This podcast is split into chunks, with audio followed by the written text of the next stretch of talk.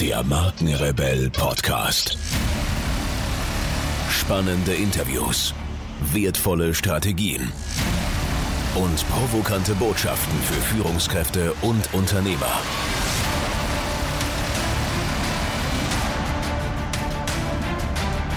Stell dich den Herausforderungen der Digitalisierung und setze als Marke ein Zeichen. Von und mit Markenrebell Norman Glaser. Herzlich willkommen zu dieser Podcast-Folge. Es ist die letzte Folge in diesem Jahr 2017 und ich habe diese Aufnahme, glaube ich, jetzt 40 Mal aufgenommen. Ich habe mich immer wieder versprochen und egal was jetzt passiert, ich lasse das Ding drin. Es wird die authentischste Aufnahme ever. Ich möchte diese Folge einfach dafür verwenden, um mich im Namen der gesamten Markenrebell Crew bei euch einfach mal zu bedanken. Und ich habe das zwar das eine oder andere Mal schon gemacht, aber ich habe das wirklich jetzt nochmal Revue passieren lassen. Wir sind seit über zwei Jahren für euch auf Sendung. Wir haben Interviews mit wirklich tollen Persönlichkeiten ähm, äh, geführt. Wir haben Soloshows aufgenommen. Wir haben eigene Formate entwickelt wie The Art of AI mit Florian Schill zum Thema ähm, äh, künstliche Intelligenz. Wir haben äh, Mild und extra stark als Format äh, mit meinem Kollegen Michael Pieper wirklich großartig.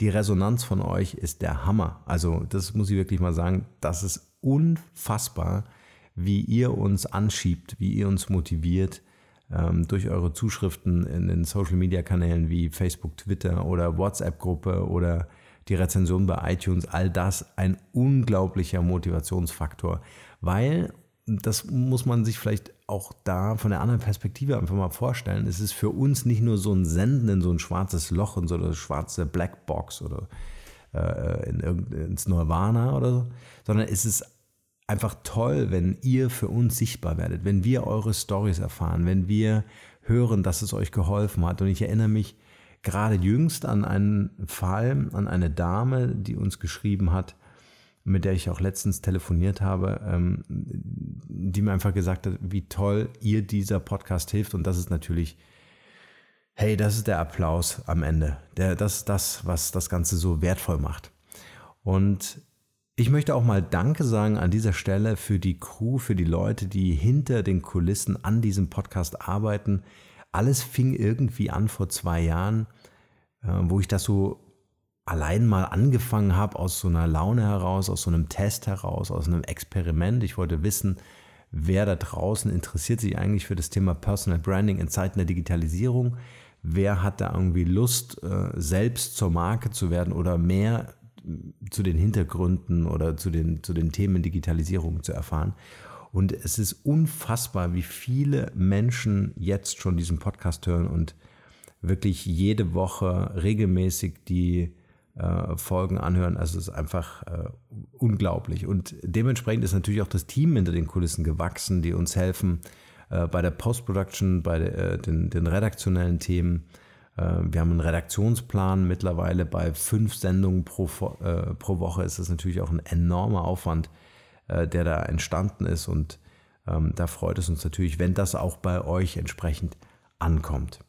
Also an dieser Stelle nochmal auch im Namen der gesamten Belegschaft hinter mir ein super, super großes Dankeschön. Also von Herzen wirklich danke, dass ihr äh, uns hier die Treue haltet und dass ihr mit dabei seid. Ich möchte aber diese Folge auch verwenden, um einfach noch ein paar Interview-Auszüge einfach so aus den letzten Monaten ähm, zu bringen und nochmal hervorzuheben, die mich einfach auch bewegt haben, weil es einfach spannende Persönlichkeiten waren, weil es ja auch ein tolles Interview. Ne, man muss sich ja vorstellen, es ist auch immer so eine, so eine Atmosphäre, äh, die da geschaffen wird. Und es ist nicht immer einfach für beide Seiten. Ja? Also äh, teilweise kenne ich die Leute gar nicht persönlich. Teilweise sind in den, in den Podcasts das allererste Mal, ein, ein, findet das allererste Mal ein Gespräch statt. Ja? Also es ist also immer ein bisschen schwierig, auch wie tief darf man so in den persönlichen Bereich des Interviewgastes ähm, äh, reingehen äh, mit entsprechenden Fragen. Ähm, dann auch wirklich schlaue Fragen im Vorfeld, sich zu überlegen, das ganze Thema zu recherchieren. Also es ist, ähm, ich habe es mir am Anfang viel einfacher vorgestellt, als wie es dann am Ende tatsächlich ist. Und ich selbst wachse natürlich auch mit der Aufgabe, hier dieses Format wirklich ähm, äh, zu moderieren oder auch zu gestalten. Es macht auf jeden Fall super Spaß, äh, tolle neue Leute kennenzulernen. Es ist ein unglaubliches Netzwerk entstanden mit äh, unglaublichen Persönlichkeiten. Also es ist wirklich ähm, eine tolle Idee, so einen Podcast überhaupt zu initiieren, um einfach so den persönlichen Netzwerkkreis einfach auch zu erweitern. Und genau diese Auszüge von Interviews möchte ich euch einfach nochmal ans Herz legen. Wir verlinken die vollständigen Interviews auch in den Shownotes nochmal. Und ähm, wir werden so mal die, die Top 10 einfach für euch raussuchen, die für mich persönlich einfach äh, bewegend waren oder die einfach so für mich persönlich einfach auch so einen wichtigen ähm, Impuls gegeben haben. Für euch sind das vielleicht andere, aber die 10 würde ich gerne nochmal hervorheben. In diesem Sinne wünsche ich euch einen super erfolgreichen, und Erfolg ist das, was ihr darunter versteht und was ihr daraus am Ende macht. Einen super erfolgreichen Start ins neue Jahr 2018. Ähm, genießt einfach auch die freien Tage, erholt euch gut und äh, ich freue mich, wenn wir uns im neuen Jahr hören und wenn ich und die ganze Crew natürlich auf euch nächstes Jahr wieder zählen können. In diesem Sinne, nur das Beste für euch, bleibt rebellisch und jetzt viel Spaß mit den Auszügen aus den Top 10 Interviews aus 2017. Viel Spaß dabei. Ciao.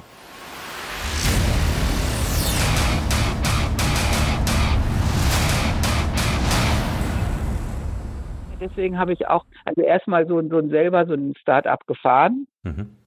habe dann nochmal zweimal Geschäftsfelder bei der IBM hochgefahren, also Data Mining und äh, Business Intelligence, was heute Big Data ist, und dann Cloud Computing in der letzten Zeit.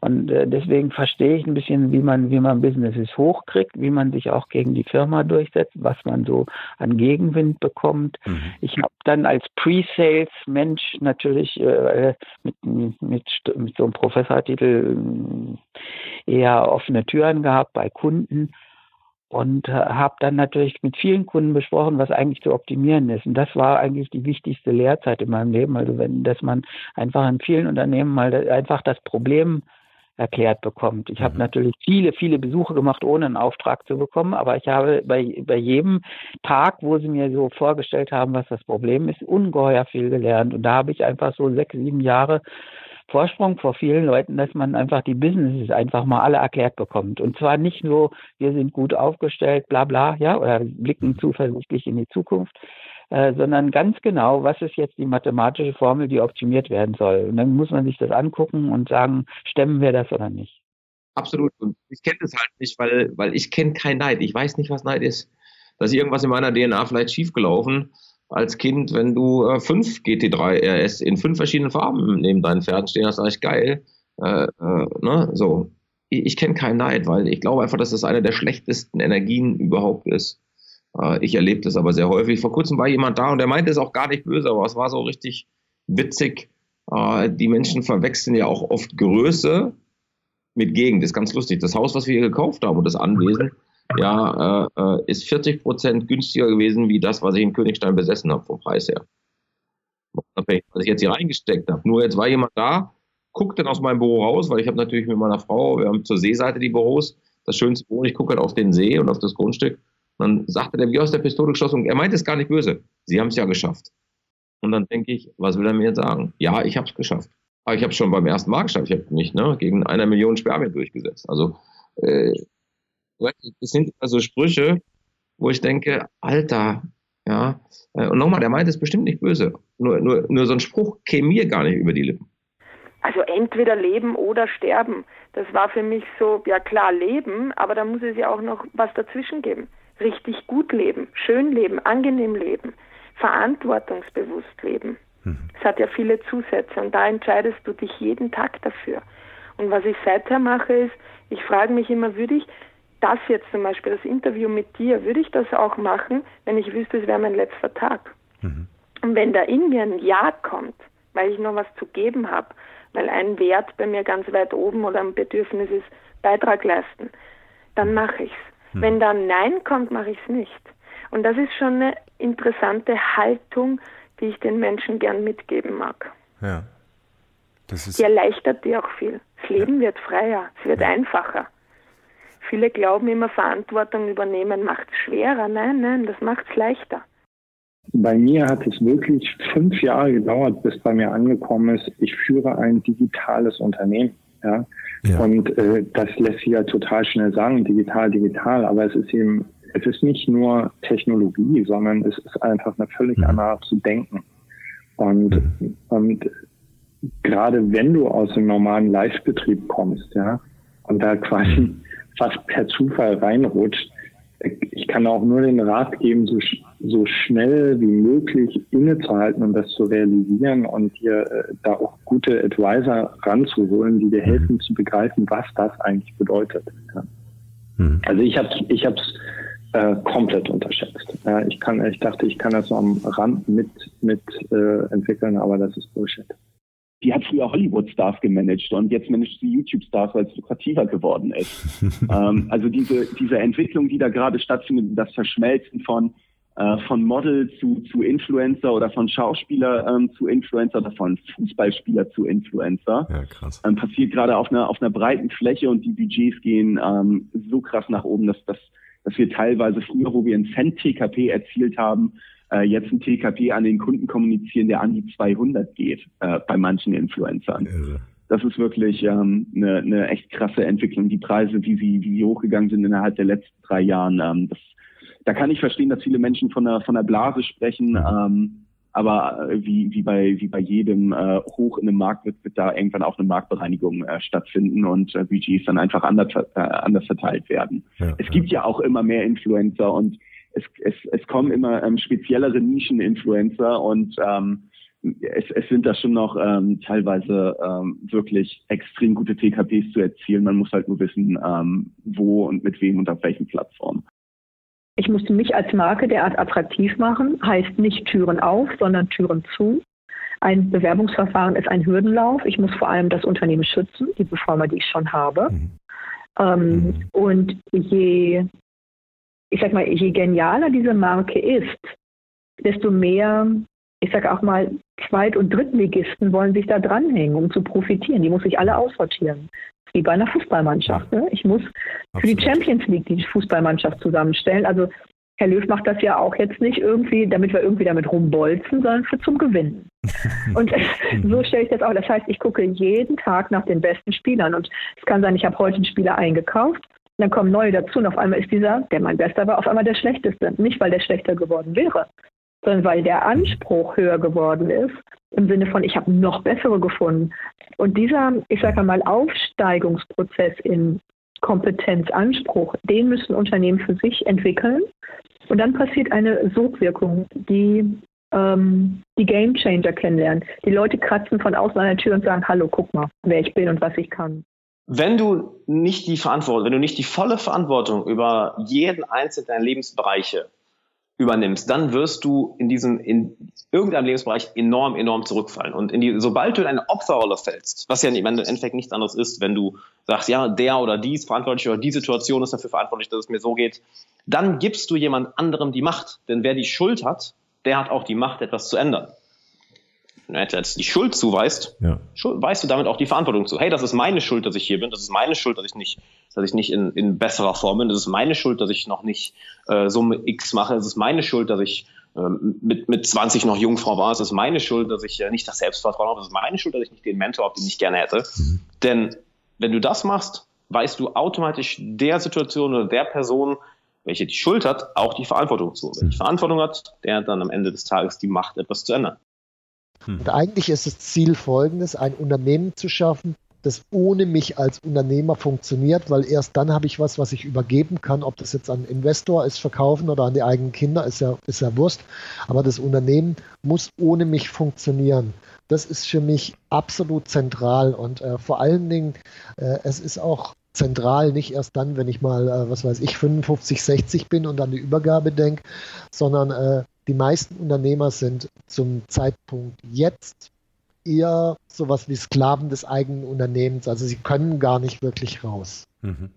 Und um aus dieser Sklavenhaltung rauszukommen, muss ich das Unternehmen so aufbauen, dass es ohne mich funktioniert, weil dann, dann erst gewinne ich wieder Freiheit. Und das ist was, das sollte ich nicht erst mit 55, 60 machen, sondern das sollte ich anfangen, wenn ich 30 oder 25 bin. Am besten noch vor der Gründung des Unternehmens drüber nachdenken, wie komme ich aus der Nummer wieder raus. Weil ich meine, klar, die ersten ein, zwei Jahre muss ich voll rödeln im Unternehmen, da muss ich voll drin sein. Aber ich muss mir von Anfang Anfang an Gedanken darüber machen, wie komme ich da wieder raus, dass es ein übergebbares Unternehmen ist, damit ich meine Freiheit zurückgewinne. Ich kenne halt ganz viele Unternehmer, die sitzen halt da und die sind halt so stolz auf ihr Produkt. Hey, und wir haben das beste Produkt und wir haben das beste Produkt und die sitzen halt da und glauben, dass nur weil jemand das beste Produkt hat, dass es jeder kauft es verkauft sich nicht das beste Produkt, sondern es verkauft sich das bestvermarktete Produkt. Mhm. Und klar, es muss ein gutes Produkt sein. Aber wenn ich als Unternehmer die Entscheidung habe, ein richtig perfektes Produkt oder richtig perfektes Marketing, dann würde ich perfektes Marketing jeden Tag nehmen, als wie das perfekte Produkt. Weil wenn ich kein gutes Marketing dazu habe, und für mich braucht es mittlerweile exzellentes Marketing, gut ist nicht mehr mhm. genug, es braucht wirklich exzellent, dann, ähm, und das ist, glaube ich, eines der wichtigsten Dinge. Und ich glaube, dass es halt viel zu viele Unternehmer da draußen gibt, die sind produktverliebt, die sitzen da und streicheln ihr Produkt. Das nützt alles nichts. Man muss da wirklich Vollgas geben, dass das rausposaunt wird und da halt keine Angst haben, dass man da mega viel negativen Rückenwind kriegt, vor allem von Konkurrenten oder von anderen Leuten oder von Freunden und Familie. Was extrem stark wirkt, sind Atemübungen. Und die, die meiner Ansicht nach am stärksten wirkt, ist eine sehr banale, die auch Special Forces bei der US-amerikanischen Armee anwenden. Äh, oder was du auch lernst, wenn du zum Beispiel ein äh, Seminar machst bei der Lufthansa gegen Flugangst, mhm. dass du die Luft anhältst. Mhm. Das, weil das führt dich sehr schnell zurück in den Körper denn der, bei der Angst, äh, der Körper atmet ja immer mehr Luft ein. Also wir kommen auf die Bühne, haben zwar das Gefühl, ich kriege keine Luft mehr, ja, ich will mehr Luft, aber in Wirklichkeit ist die Lunge strotzvoll. Das heißt, äh, was also hilft, ist ausatmen, das ist eine Möglichkeit, das ist auch sehr gut. Aber noch wirksamer ist, die Luft anzuhalten. Das heißt also, Special Forces kriegen Angst, was weiß ich, es geht irgendwie zum Feind, also mal die Luft anhalten, auch in Bewegung, sehr gut eine Weile, wirklich lange, dann kommst du wieder mehr in den Körper.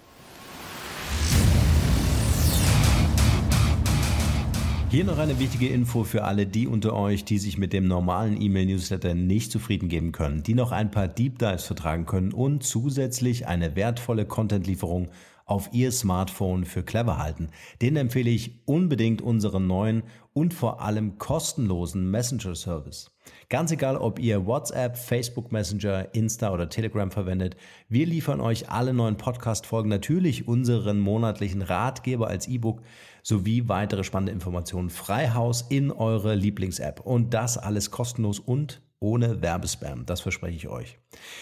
Geht dafür einfach auf unsere Website www.markenrebell.de und klickt im Menü oben auf den Punkt Service. Probiert es einfach mal aus. Es ist kinderleicht und seid gespannt, was hier in den kommenden Wochen so alles abgeht. Wenn euch dieser Podcast gefallen hat, wären wir euch sehr verbunden, wenn ihr euch kurz Zeit nehmen könntet und uns eine Bewertung bei iTunes da lasst. Das dauert nur wenige Sekunden und ihr helft damit, dass auch andere diese Informationen erreichen und wir diesen Podcast für euch noch viel, viel besser machen können. That's it. Alle Informationen wie immer in den Shownotes. Nur das Beste für euch und bleibt rebellisch. Bis bald. Ciao.